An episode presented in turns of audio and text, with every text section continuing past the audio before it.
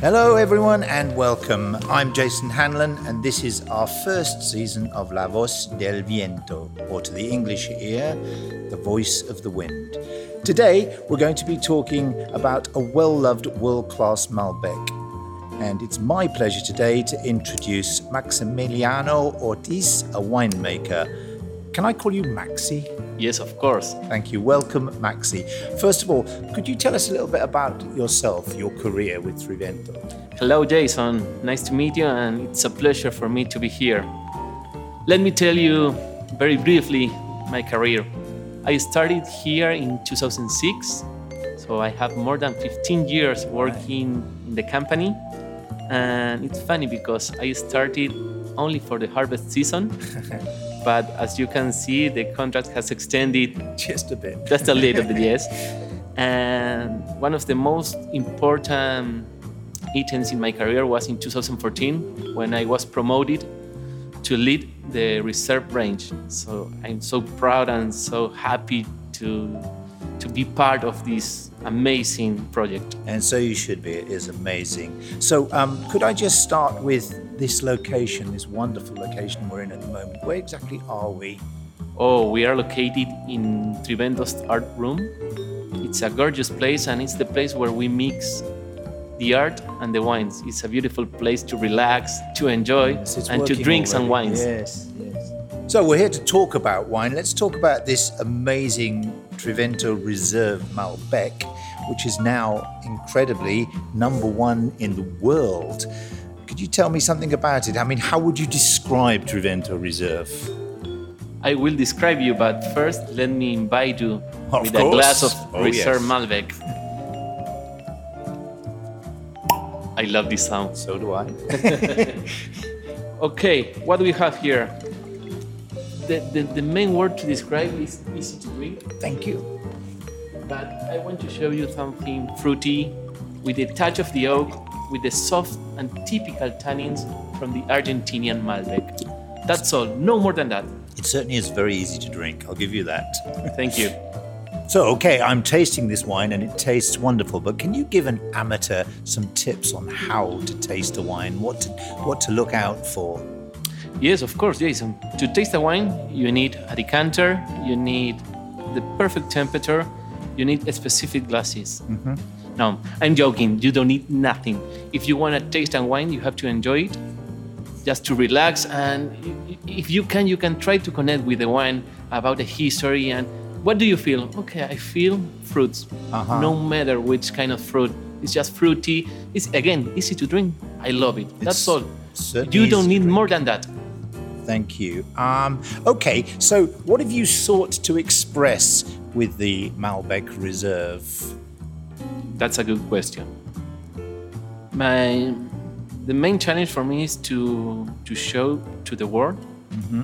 the Argentinian Malbec and the versatility and how honest is this varietal. Yes. It's a beautiful the, the tannins, the quality of the tannins and everything. So to do that, I selected two regions inside Mendoza, which are Luján de Cuyo and Uco Valley. Mm-hmm because in the same varietal, we have a completely different profile.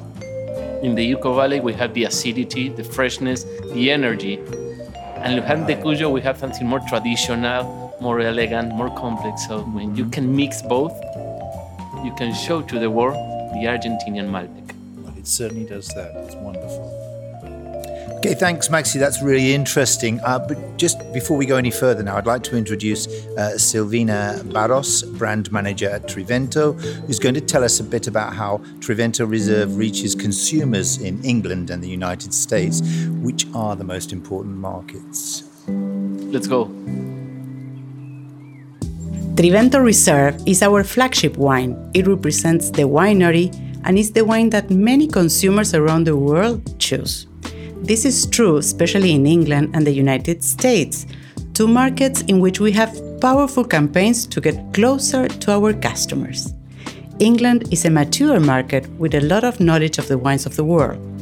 There, Trivento has managed to earn a very important place. We are the main Malbec of the market and we are among the 20 best selling wines in England. We have a three year partnership with the Discovery Channel in which we encourage consumers to find audacious or daring experiences connected to Trivento. In the United States, we have been a sponsor of the MLS Soccer League also for three years. Of course, football is closely associated with Argentinian culture, and in recent months, we have conducted interviews with Argentinian players who belong to American teams. They tell us in first person the relationship that exists between barbecue and Malbec. So we reach our consumers directly by telling what it means to be Argentinian and what wine means to us. This association and the efforts made in the North American market had led us to position ourselves as the third Malbec in Argentina, and we continue to seek new positions. That is why this year we started a new alliance with the Inter Miami Football Club. We also launched an application with a fun penalty game with augmented reality. Our aim is to make these strategies entertaining in order to reach our consumers. Yes, Silvina has been working with us for more than 18 years, Wow. and everybody here knows like Bichu. And that's remember uh, before the pandemic, of course, I went to the US, and I'm a big, big fan soccer, Uh huh. and I could go to see a match again between Real Ma- Atletico Madrid and the Uh-huh. All Star Oh, wow. game. was beautiful, and I felt so lucky because I I could go to the changing room. It's okay, Yes. Yep. and I met celebrities like Zlatan Ibrahimovic, Wayne Rooney. Uh-huh. Uh, Wayne Diego Rooney. Simeone, he's from Argentina. He's Uh-huh. the technical director of the Atletico Madrid. So I was like like a boy in a in a toys place. I'm sure. Oh, so a boy in a toy shop. Yeah, I can imagine. Let- Let's just get back to the wine then. Um, do you follow a method? Um, is there a formula, a particular formula that you follow? No, there is not. If if I have a formula that it would be easier because every year you have to do the same, but not every year is changing by the weather, by the rain, by the hailstorm, everything. Mm-hmm. I'm completely sure the, the analogy is the fusion between the art and the science. Right. When I'm talking about science, of course, you have to study in the university, but when I say art, with all the respect, I'm talking about the feelings, the sensitive, the experience, The emotions, everything. right. Exactly. Yeah, yeah. So, for example, in fact, the, the last harvest, I visited more than 100 vineyards. Wow. I tasted I don't know how many kilos of grape just to see the potential and thinking and imagine Mm-hmm. how it's gonna be the wine. Right. And to do that, I have to draw more than 12,000 kilometers in only three months. Wow. That's that's eight thousand miles for those in England listening. Exactly. So it's crazy, but when you do it with passion, it's so easy. It's so easy because you really enjoy every moment. You enjoy when you are in visiting the vineyard, when you are talking with the producers. Even when we go when we go to our own vineyards, it's beautiful. Mm-hmm. You feel like in your home, Right. with the mountains in a huge place. So it's beautiful. And the rest of the day, we are here in the winery, mm. tasting the wine, tasting each tank probably twice, three times a day. Hmm. So it's beautiful. Okay, so that fusion of art and science, it's really interesting. Now, we know the first thing we need to make a wine successful is for it to be a good wine. But how does the process continue once it's made? I mean, how do you get involved in the marketing of your wine? Well, Jason, I'm a technician, so at the beginning was really hard. I was pushed, but in the good sense of the word, of yeah, course, Of course. by the marketing area and all the people just to communicate. Mm-hmm. And I don't like to say communicate. I prefer saying I want to share my experience. I want to share Lovely, yeah. what do I do in the winery and mm-hmm. how do I do. So, with the time, with the experience, and of course, after 15 years, Of course. I feel more confident, and it's uh-huh. so important because you can talk with the people, you can talk with the the, the people who drink your wine, and when you Right. hear the the comments and the feedback, it's beautiful and it's so mm-hmm. rich because you can do better things in the future. So it's super important for me, and yes, of course, now with the pandemic, it's completely different Of because course, yeah. we have to do all the tasting and all the interview with the with the notebook, and Mm-hmm. it's not the same. No. When you have to transmit your feeling, it's different. But it's working, and we are doing, and is the the, the new. I don't know how to say. is the, the what we have to do now. The new normal. The new normal, exactly. Yeah. And I hope we can start to to visit our different markets soon. Let's hope so. I miss that. Yeah, yeah, I bet you do. Okay, so in each of these episodes now, we're going to be hearing from the historian Patricia Alaska, a columnist for Clarín newspaper, who has prepared something very special for this podcast. Shall we listen to her now? Yes, Maxi? please. Okay. In our first episode, I invite you to know about the passion for wine of one of the most brilliant geniuses of all time. Yes, I'm talking about Leonardo da Vinci. He was born in 1452 in the Tuscany region. His birth home is in the Anchiano station next to Vinci, a very small city in the province of Florence. His family, like many residents of the area, also owned a farm with vineyards. Leonardo and his father Piero lived in Florence, the capital of Tuscany. And believe me when I tell you that Florence is one of the most artistic and romantic cities in the world. From a very young age, Leonardo entered the workshop of the famous Verrocchio, and during the period of his formation, he took part in what is considered to be his first work, the Baptism of Christ. There is no doubt that Da Vinci was a universal man. As a painter, he was a revolutionary with his well known sfumato technique and his study of the use of perspective as well. But what amazes me the most is to observe Da Vinci in all his dimensions, since he excelled as a botanist, anatomist, architect, engineer, and sculptor. The multifaceted Leonardo not only left the world with great works of art of the Renaissance, but also the concept and prototypes of many of today's modern machines, from the helicopter, the parachute, the military tank, the automobile, to various artifacts we use in the kitchen. And here I want to tell you a curious fact. Among Leonardo's sketches, there's also the concept and prototype that over time would be used as the first corkscrew. And here I want to tell you a curious fact. Among Leonardo's sketches, there's also the concept and prototype that over time would be used as the first corkscrew, even though we know that it was only in the 17th century that cork was thought of as a hermetic stopper for wines. Really, without exaggeration, we can say that Leonardo was ahead of his time, since in the 16th century, neither the materials nor the energy to put his inventions into practice existed. Traveling to the beautiful Milan, the capital of Italian Lombardy, we may visit the corners where Leonardo used to walk. Let me tell you something very special about this place. It turns out that the most important man in Milan at that time, Duke Lodovico Sforza, was Da Vinci's patron in this magnificent city. It was precisely here that Leonardo painted The Last Supper, considered by art critics his masterpiece. In gratitude, the Duke, who knew of Leonardo's passion for wine, bestowed him a vineyard. And among so many of Leonardo's writings, there are explanations about photosynthesis, the influence of light on plants, the instructions that the artist gave to his farmers to fertilize the soil, also how to obtain a good harvest and a perfect bunch of grapes.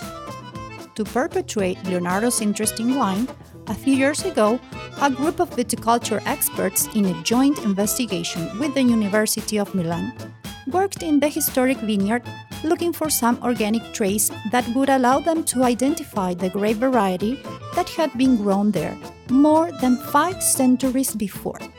After submitting those samples to extensive genetic tests, the researchers found out that the DNA of the vine that Leonardo cultivated is the aromatic Malvasia di Candia. This variety is fortunately still cultivated in Italy. With this new knowledge, Leonardo's farm was replanted, and two years ago, it yielded its first harvest. They obtained 330 bottles of this very, very special wine, and they were auctioned last year.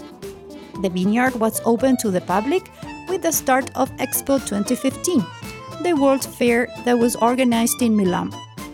If you are lucky enough to travel to this magical city, I recommend you to visit this vineyard of incalculable historic, scientific, and oenological value.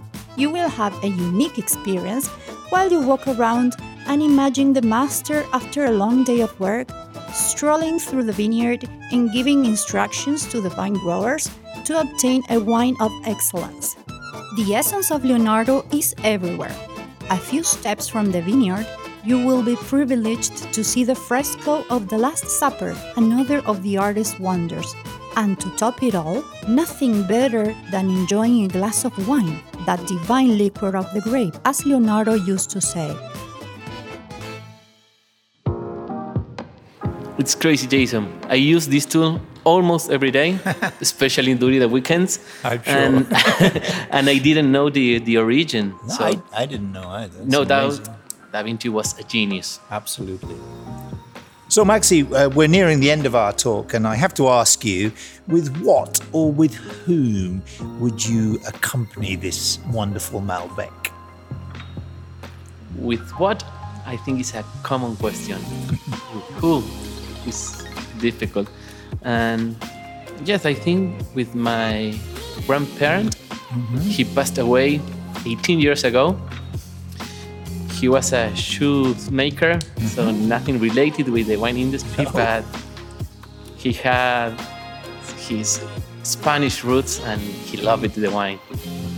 And probably, probably he was one of the first who introduced me in this world.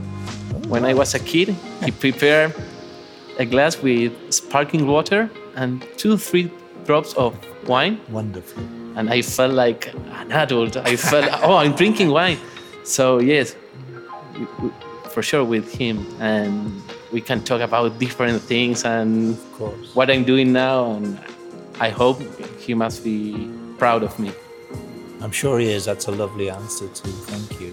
You know, Maxi, I, originally I'm from South Wales, but I moved to England and lived there for many years and met and married an Argentine girl so, and uh, had the opportunity to move here.